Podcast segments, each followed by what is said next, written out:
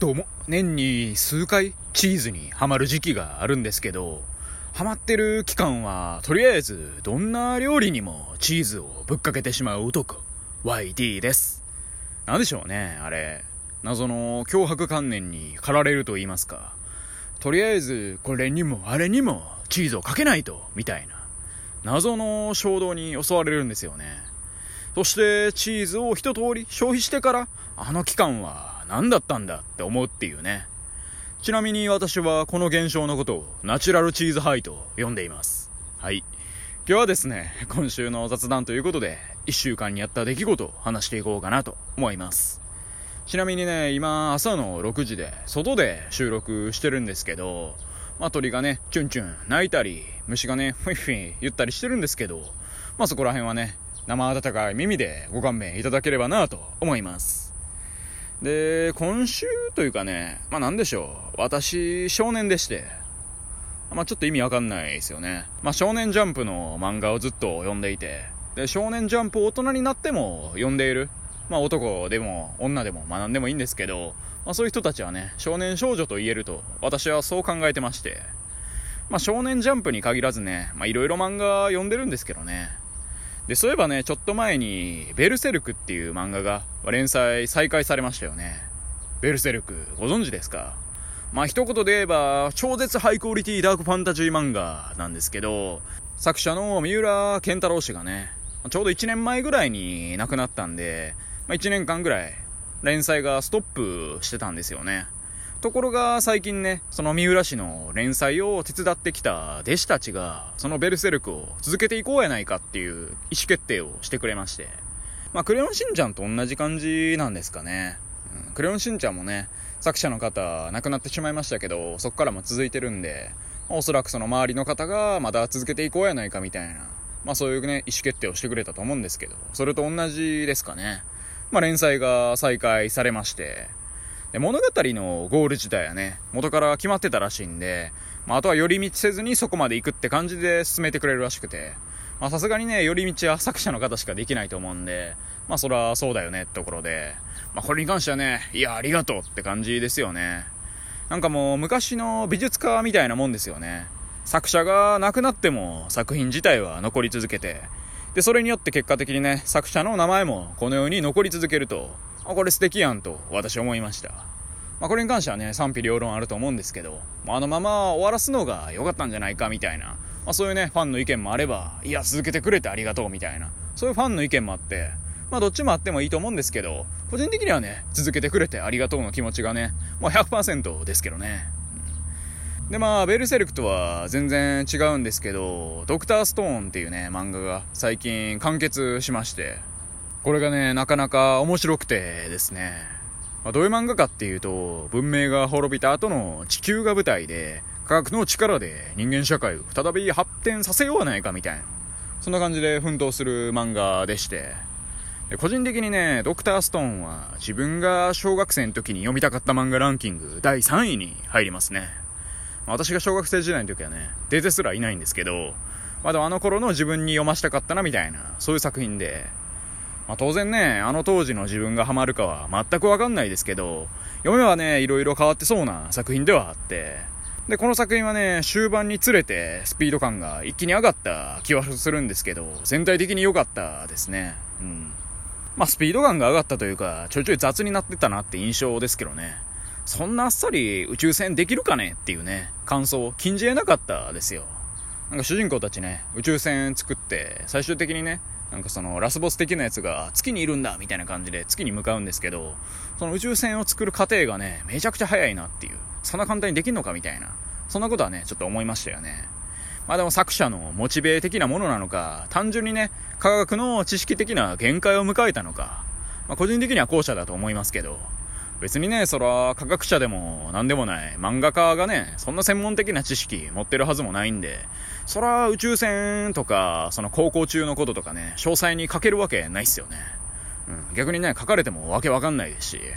なので、トータルで見ると、知的好奇心をビンビンに刺激する素晴らしい作品だったと言えるのかなと、マジで。もし自分にね、幼い息子がいれば、そんな息子に読ませたい漫画ランキング第8位ですね。そんぐらい素晴らしい作品でした。まあ作者の方はお疲れと。で、こっからね、ちょっと話大きく変わるんですけど、先日ね、私、モスバーガーを食いたいなと思いまして、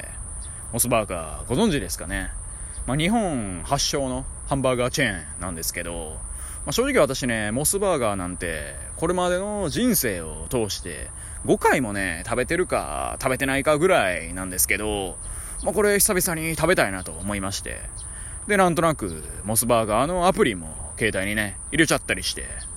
そしたらね、今だとアプリでね、事前に時間を指定して、で、この店に行くよみたいな感じで注文して、で、その時間に、まあ、該当のお店に取りに行けばね、ええだけになってるんですよね。で、決済もネットでできると、うん、これ素晴らしいなと。特に時間指定できるのいいっすよね。変に待ったりしなくていいんで、これ素晴らしいと思いますね。マクドもね、なんか事前に店舗行く前に、なんかネット注文できる仕組みあったと思うんですけど、まあ、時間指定まではね、できなかったと思うんでね。まあ、マクドに関してはね、お客さんが多すぎて、そこまでのオペレーションできないんでしょうけどね。あんなにね、めちゃくちゃ人来て、さらにそっからね、その人によって時間指定でね、注文を渡すみたいな。まあ、それはできねえよなってところなんで、まあ、マクドができないのは、まあ、納得だなって部分ありますね。で、そもそもモスはね、ファストフードってわけでもないですからね。うん、スローフードって確か標榜してた記憶がありますね。にしてもあの感じで利益出せる構造を作ってるのはね、本当にすごいっすよね。私が行った時もね、全然混んでなかったですからね。どうやってこの店持ってんねんみたいな感じですよね。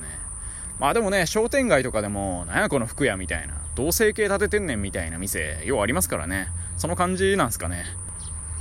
うん、その感じではないですね。まあでも大学生時代にね、そういうモスバーガーとか、マクドとか、バーガーキング、そういうハンバーガーチェーンについてね、調べてた友人がおりまして、で、各社の戦略について、ここがこうなってるんだぜ、みたいな話をね、昔聞いたことを思い出しますね。まあ何も覚えてないですけど。いやー、スモンスモンということで、マジか、それめちゃくちゃ面白いなって言った記憶はあるんですけどね。うん、肝心の中身をね、すがすがしいぐらい覚えてないっす。まあ、記憶って必ずしもね、自分が覚えていたいことを覚えているとは限らないですよね。うん。まあ、そんな話はいいんですよ。モスバーガーではね、照り焼きバーガーとオニオポテ、オニオンフライとフライドポテトが入ってるやつ、あとモスチキンっていうね、フライドチキンを買いまして、で、あなたはね、こういうハンバーガーチェーンとか行ったら、ドリンクもセットで行っちゃうタイプですか？まあ、お察しの通り私は行っちゃわないタイプなんですよね。これは小さい時からずっとそうで、まあ、おかんがね、まあ、ハンバーガーチェーン、どこかしらに行って、なんか買ってくるわって言ってくれた時も、妹はね、いつもコーラとかをセットで頼みよるんですけど、私はいつもね、あ、俺は水でええわって感じで言っていて、で、当時はね、この自分の心境についてよく分かってなかったんですけど、まあ今だとね、はっきりと分かりますよ。それはね、私が小心者がゆえのことでして、まあ、ハンバーガーとポテトって、どう考えてもね、体にいいものではないわけでね。なんなら今回はね、私モスチキンっていうフライドチキンまで頼んでもうとるわけですからね。で、そこに対するせめてもの抵抗、多少なりとも健康を意識したいっていうね、浅はかな考えの表れですよ。まあ、そもそもね、健康でいたいなら、ハンバーガーとポテトとかね、今すぐ諦めろって話ですけどね。まあでも諦められないじゃないですか。食いたいじゃないですか。で、ハンバーガーでね、健康とか考えんなよ、俺よと。そうじゃねえだろ、俺たちの青春はってね。まあ、何回もね、そう思った自分もいましたけど、まあでもね、結局ね、ドリンクセットでは頼まないっていうね、自分の心の弱さ出ちゃいますよね。で、その結果としてね、ジュースは飲まないっていうね、弱気な選択、それの連続ですよ。このハンバーガー、ポテト食べて、コーラまではいけへんと。でもね、当然のことながら、男たるものを振り切るときは振り切れよとも思うわけで、そんな自分の弱さをね、この時のモスバーガーの店頭で思いましたよ。結局ね、家にその頼んだ商品持って帰って、水と一緒にね、食べただけですからね。ああ、俺は弱い男や。でね、モスの話をね、ここまで長々としてるくせにね、全く味について触れてなかったですね。まあ味はうまいですね。テリヤキバーガーはもうタレが抜群にうまいんですよね。で、オニポテもバランスが素晴らしいと。モスバーガーのね、ポテトってあれ何なんすかね顆粒だしでもかけてるんかってぐらいうまいっすよね。あと、モスチキン。これにはね、びっくりさせられましたね。めちゃくちゃうまいなと。もうこれまでの人生で食べてきた数々のフライドチキンに思いを馳せましたよね。まあ、そんな大したもん食ってないですけどね。ファミチキしかり、ナナチキしかり、エルチキしかり、シャカシャカチキンしかり、そしてケンタッキーフライドチキンしかり。なんとなくね、フライドチキンといえば、ケンタッキーフライドチキン、お前がナンバーワンだみたいな。まあ、そんな頭にね、私の中でなってましたよ。しかしね、モスチキン、あっさりとね、ケンタッキーを抜き去っていきましたよね。まあ、その理由もね、自分の中では分かってるんですけどね。いつからだろう、ケンタッキーを年の1回ぐらいしか食べたいながらも、なんかベトベトやな、と思ってる自分に気づいたのは、いつからだろう、ベトベトの自分の指を見て、若干萎えている自分に気づいたのは、いつからだろう、ケンタッキーを食べるたびに、自分の期待を若干下回ってるなと思い始めたのは、でもね、小中高生ぐらいの時は、マジでこれうまいなって思ってたはずなんですよね。それがこんなにも変わるのかと。恋愛でもそうじゃないですか。正直もあんまり好きじゃねえなってね、恋人に対して思い始めた時に、素晴らしい出会いをしたら、君に決めたってね。ポケモンのサトシ的な考えが浮かぶ、あの感じ？いや、そんなことないってね、首振ってみても、心の底ではもう気づいてしまってる。みたいなことをね、今回、モスチキンを食べて思いましたね。っていうのはまあ、さすがに嘘ですけどね。うん。まあ話、飛躍しすぎですし。まあでもね、ケンタッキーよりうめえなとは思いました。なのでね、フライドチキンといえば、ケンタッキーだ、みたいなね。私と同じような固定観念を持ってしまってる人はね、ぜひ、モスバーガーのモスチキンを食べてみてはいかがでしょうか。まあ私ね、別に、モスバーガーの回し物でも何でもないですけどね。そしてもし、この配信を、モスバーガーの運営企業の方がね、聞いてらっしゃったら、私にモスチキン1年分送ってください。はい。じゃあまあこんな感じで、今週の雑談も終わっていこうかなと思います。以上、YT でした。今日も聞いてくださり、どうもありがとうございました。